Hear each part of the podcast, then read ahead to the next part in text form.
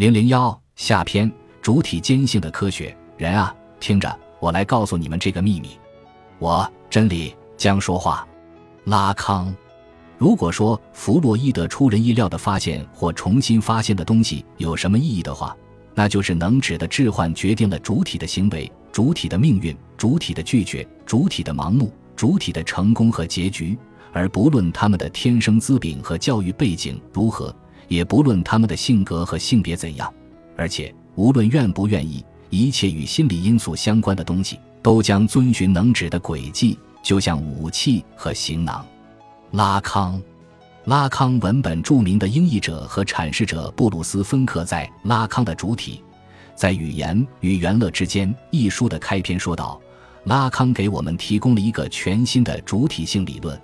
与寻求瓦解和破除人类主体观念的大多数后结构主义者不同，精神分析学家拉康发现主体性的概念是不可或缺的。他所要探究的是，成为一个主体意味着什么？一个人是如何成为一个主体的？导致成为一个主体走向失败的条件，以及分析家用来导出主体性的预期的工具又是什么？是的。主体或主体性的问题，在拉康的精神分析学中，却乎具有最核心的位置，以至于许许多多的研究者说，拉康的哲学是一种有关主体与主体性的哲学。一般而论，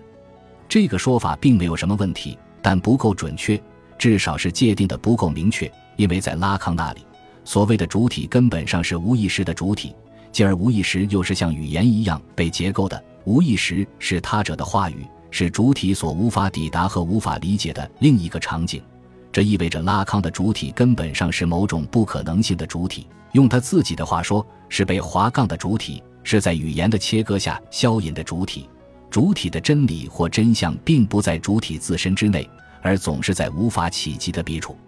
尤其是在拉康那里，以自主的个体性存在的方式来谈论主体是根本不可能的，因为主体是语言的构成物。是服从于他者法则的东西，是一个已然把意志性或他在性内置于自身的东西。主体本质上是一个在他者之中且要通过他者而存在的主体。主体的科学实际上也是他者的科学。同时，就主体的实现，不是主体的价值的实现，而是主体的欲望的实现而言，主体总是一个言说性的存在，总要通过言说行为来实现自身，而主体的言说总是对他人的言说。是在语言结构中，并以语言为中介来对他人的言说。这意味着，在主体的言说中，总有一个关系结构横亘在主体之间，主体的真理真相就隐藏在这个关系结构中，也需要在这个关系结构中来言明。在这个意义上，我认为把拉康的主体或主体性哲学描述为一种主体坚信的科学，可能更为恰当一些。进而，按照拉康的理解。这个主体坚性也是不可能的，在前结构主义哲学传统的理解中，所谓主体坚性，通常是指一个主体与另一个主体之间既互为主体亦互为对象的某种主体性对象性关系。可在结构后结构主义的语境中，伴随着主体的本质主义与中心主义观念的瓦解，主体坚信的概念亦被赋予了别样的含义。虽然我们不能说这一派的理论家对这个概念达成了一致的理解，但至少有一点是他们所共有的，即在他们那里，主体坚信并非指两个主体之间，而恰恰是指两个主体之外，是指横亘在主体之间的一种关系结构。这一关系结构之于主体具有某种先在性，就是说，它是相对于主体的一种先行存在或先行在场。许多时候。人们又把这种先行在场的结构指称为一种他性或他在性，拉康则径直称之为大写的他者，意即它是一种异于主体，但又内置于主体之中或主体之间，且支配着主体或主体间交往的力量。于此，便有了结构后结构主义的主体或主体性的三个标记性特征：第一，由于他性的这种先行在场。使得结构后结构主义的主体或主体性总是被结构的，总是受着他者法则的支配。我们曾经指定给主体或主体性的所有那些内容都不是鲜艳的存在的，而是被写入的。用我们的话说，主体是被构成的。第二，大写的他者作为一种关系结构，固然是主体间交往得以可能的一个条件，但它作为内置于主体之中的一种它在性，也同时在主体或主体性中嵌入了某个异己的力量。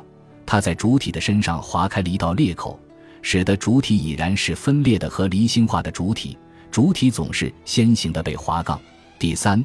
它性作为一种异己的力量的先行在场，不仅使主体的站出变得不可能，而且也使主体间关系变得不可能。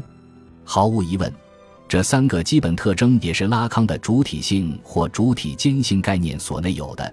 且在他那里获得了最为激进的表述。从这个意义上说，拉康的主体间性其实就是一种他在性。在拉康那里，主体、主体间性、他在性或他者构成了一个结构性的共生扭结，可以相互置换。依照拉康的理解，主体必定是且只能是间性的主体，而间性的主体并非只处在二元关系中的两个主体。这样的主体有可能仍是传统意义上的那种自足主体。这样的主体间关系仍有可能是主体与对象间的镜像关系。拉康所理解的间性其实是一种语言结构，是规约构建主体的语言机器。在我们的理解中，任何主体只有进入了相互言谈的情境，或具有这种可能与能力，才算是进入了间性的结构关系。而在拉康那里，还要更进一步：任何主体只要是处身于语言的世界。或者说，处身于象征界的运作当中，那么在进入具体的言谈情境之前，坚信的结构就已然嵌入了主体之中，主体就已然是坚信的主体。甚至说，所谓的主体根本上就是坚信的主体，单一自足的个人主体是不存在的，或至少是不真实的。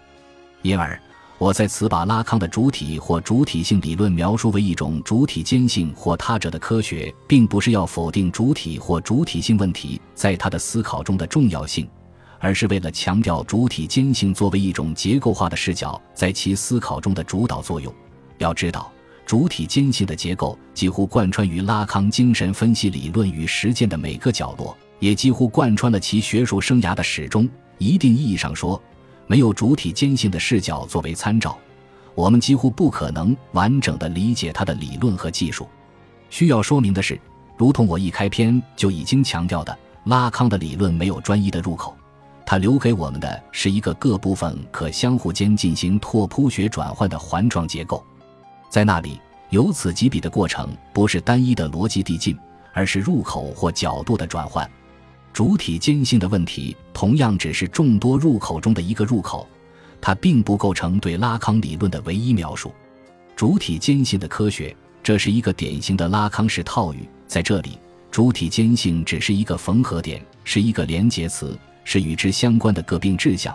例如，我在下面各章将要讨论的主题，相互间可以进行拓扑学变换的扭结。而这些并志向被选定和被排列在此，也许只是一种偶然，一种机遇。可主体间性始终是使该选择和排列得以可能的一个视角。